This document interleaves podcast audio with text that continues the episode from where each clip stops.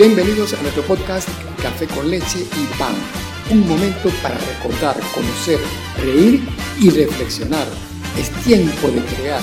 Hay mucho de qué hablar, mucho que aprender. Así comenzamos nuestro café con leche y pan. Uno de los sonidos más agradables que he escuchado en toda mi vida es la risa de un niño. Es que cuando un niño ríe, el ambiente se llena de alegría y de felicidad. Yo disfruto mucho cuando veo a mis hijas reírse viendo sus programas favoritos y cuando veo las caritas alegres de mis alumnos al tomarnos un momento de la clase solo para reírnos. Me gusta crear ese clima en el que cualquier cosa puede hacerlos reír. Reír es un acto instintivo y natural. Son muchos los efectos del buen humor en el sistema inmunológico. Estudios descubrieron que la risa ayuda a combatir el cáncer e infecciones respiratorias, entre otros males. Cuando uno ríe, libera endorfinas y así combate el estrés y la depresión. Durante muchos años he utilizado el humor como recurso para lograr mis objetivos tanto en el hogar como en la escuela. He notado que con esta actitud, al lograr simpatía me es más fácil transmitir mis conocimientos y los niños se sienten en capacidad de aprender más rápido lo que les quiero enseñar. Eso lo aprendí de algunos de mis profesores que tuve la suerte de encontrar en el liceo y en la universidad. En la casa muchas veces nos vemos en la necesidad de enseñar a nuestros hijos a leer o a realizar operaciones matemáticas sencillas. Esto puede ser traumático para algunos padres que además de trabajar en la calle tienen que llegar a sus casas a revisar las tareas de sus hijos, a tomarles la lectura y a corregirles sumas, multiplicaciones que el niño simplemente no entiende porque no sabe de dónde salen esos números.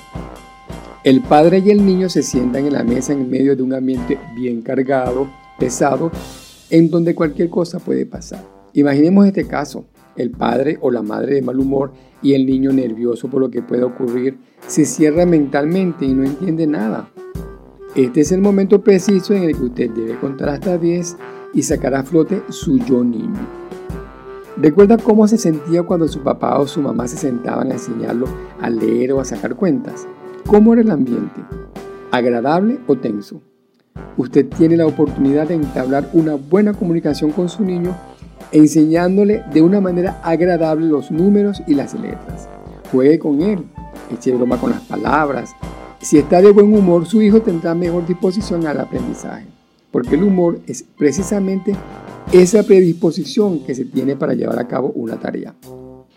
Uno de los papeles que aceptamos cuando decidimos asumir la paternidad es el de la dirección. Nosotros somos los directores de nuestro hogar y como directores debemos propiciar momentos en los cuales el humor sea la manera de comunicarnos.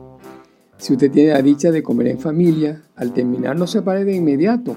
Quédese en la mesa disfrutando como los grandes emperadores de un momento de risa. Dicen que la risa es un estimulante de la digestión y una buena excusa para mantener una relación. Tenga a mano un buen repertorio de chistes o de experiencias graciosas y comience una conversación con su familia. Esto ayuda a respirar un mejor ambiente en la casa. Cada hogar tiene su propio problema, pero no podemos dejar que las dificultades nos arropen, eliminando las posibilidades de ver las cosas positivas que tenemos como familia. Si sabemos manejarlos, les podremos regalar a nuestros hijos un hogar en el cual se sientan cómodos y seguros. Así querrán permanecer siempre dentro de él y no tendrán que buscar estímulos fuera de la casa. Debemos lograr la armonía en el hogar y muchas veces eso se logra con el humor. Tener humor es reír a pesar de todo. El humor se puede considerar un rasgo de madurez porque nos ayuda a soportar la diferencia entre lo que deseamos o lo ideal y lo que realmente tenemos. Además, nos ayuda a responder positivamente a la vida y a las demás personas. Bueno, y no podemos terminar este podcast acerca del humor si no echamos un buen chiste, por supuesto, ¿ok? Así que vamos con este chiste. Eh, resulta que iba una cuchara por la calle caminando y del otro lado de la acera iba el cuchillo y el tenedor. Y entonces el cuchillo y el tenedor vieron a la cuchara por allá del otro lado y entonces empezaron a gritar, ¡Epa cuchara! ¡Epa cuchara! Y la, y la cuchara no volteaba. Entonces empieza a gritar el tenedor, ¡Epa cuchara! ¡Epa cuchara! Y se voltea donde está el cuchillo y el cuchillo le dice, oye, pero parece que no es cuchara.